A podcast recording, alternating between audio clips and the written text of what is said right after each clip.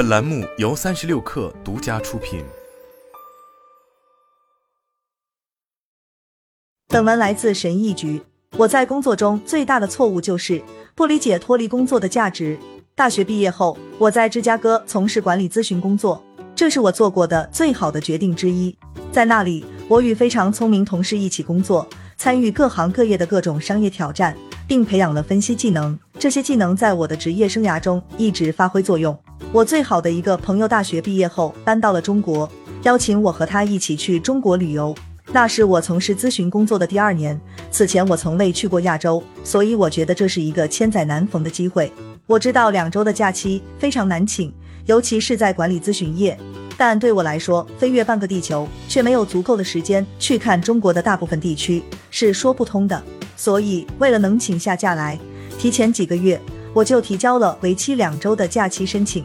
第二周，人事经理把我叫到他的办公室，寒暄了几句之后。让我推迟休假，直到我目前的项目结束。他说，我对于这个项目的贡献是无价的，没有我，团队和客户就转不动了。我觉得被需要很重要，我感觉到自己似乎是一家财富五百强公司运营中不可或缺的一部分，尤其是在我职业生涯的早期。当然，我远没有这么重要，但这些恭维话对我起了作用。最终，我还是去了中国两周，但比原计划晚了一年。而且批准的条件是我要在公司上海办公室工作一天。无论是出于什么原因，我想我们都曾在职业生涯的某个阶段感受过不真正休假的压力。时间快进到十二年后的二零一六年五月，我在创业公司 Peloton 担任早期高管，帮助建立营销、客户体验和会员支持功能。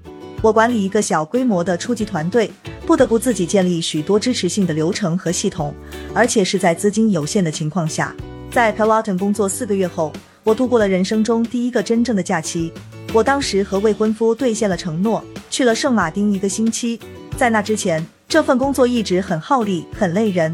我不仅要努力向新老板和新团队证明自己，而且每周似乎都要处理突发事件，从辞职到意外缺货。我的假期也不例外。在圣马丁机场降落后，我收到一条短信，说工作出了问题。我在几周前做的一个决定已经推出。兑换率远远高于预期，这让我们的成本超出了预算。在初创公司的早期阶段，这类误判可能会让公司破产。回想起来，我不认为我的错误判断属于这一类，但补救这个问题感觉既重要又紧迫。在离开办公室的整个一周里，我心里都很难受。事实上，旅途中我每天都在酒店房间里工作，沮丧地看着窗外的未婚夫独自坐在海滩上。我们每天一起吃早餐和晚餐。但剩下的时间，我都是蜷缩在笔记本电脑前和打电话，试图挽回局面。我感觉糟透了，我让新雇主失望，也让我未来的丈夫失望。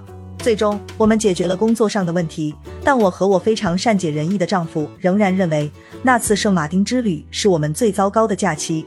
那次圣马丁之行两个月后，我被诊断出患有多发性硬化症。大约两年来，我一直有间歇性的足部下垂现象。在之前的八个月里，我一直在接受测试，但没有任何确定的结论。从很多方面方面来讲，我都松了一口气，因为我终于知道了自己所经历症状的原因，现在可以寻求治疗了。诊断结果迫使我重新考虑自己生活的优先事项。虽然据我所知，压力不会导致多发性硬化症，但压力也肯定不会让病情更容易控制。我永远不会放弃努力工作，我热爱工作，而且一直都是。但我不会再让这种感觉妨碍我与家人，尤其是与我丈夫共度美好时光。第二年，在我们举行婚礼和度蜜月时，我非常认真地告诉当时的老板，即使我不在的时候，公司被夷为平地，也可以等到我回家后再发现。我想他明白了我的意思。婚礼如我们所愿，而蜜月期间，我们进行了一次千载难逢的非洲狩猎之旅。这次经历十分令人惊叹。在将近三周的时间里，公司没有我。工作继续进行。如果我在公司的话，我会在工作中做出不同的决定吗？当然，我能比接替我的人更好的完成一些任务吗？也许，但是这种代价是值得的。我和新婚丈夫可以专注于婚礼，然后在享受婚后最初几周生活的同时，留下终生的回忆。我的团队得到了提升的机会，承担了更多的责任，得到了高层领导的更多关注。这对所有人来说都是一种胜利。从那时起，我开始优先考虑每年至少两次为期一周不需要工作的假期，以及全年的几个长周末。我知道这是我在精神和身体上充电所需要的，并能让我以积极的心态重返工作。但是在休假期间，真正与工作断开连接，需要建立没有你也能正常运行的系统和流程。经过多年的测试和学习，以下是一些对我有用的策略：一、分配任务角色。当你不在公司的时候，不要让每个领域或任务的负责人有任何不确定性。不要以为你的老板知道团队里每个人的具体工作。我发现，在休假之前，给我的直接下属和老板一起发一封电子邮件很有用。说明谁负责做什么，以及我什么时候要参与进来。即使你是独立工作者，也要给老板和同事发一封电子邮件，把这些指示写下来，可以让每个人在你不在的时候都能参考。二，明确你的界限。需要明确的是，并不是每个休假日都是平等的。根据我团队多年来的反馈，我现在将休息日分为可联系和不可联系。三，以身作则。我还打算为团队树立一个积极的榜样。广泛的分享自己的休假情况，分享在我不在的时候，其他人将如何提升自己，并鼓励他们找到最大限度的提升自己假期体验的方式。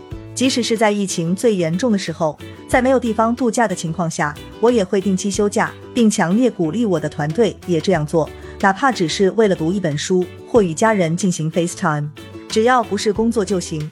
我完全明白这个建议并不适用于每个人。对于独资经营者或在小型家族企业工作的人来说，完全切断与工作的联系可能是不可行的。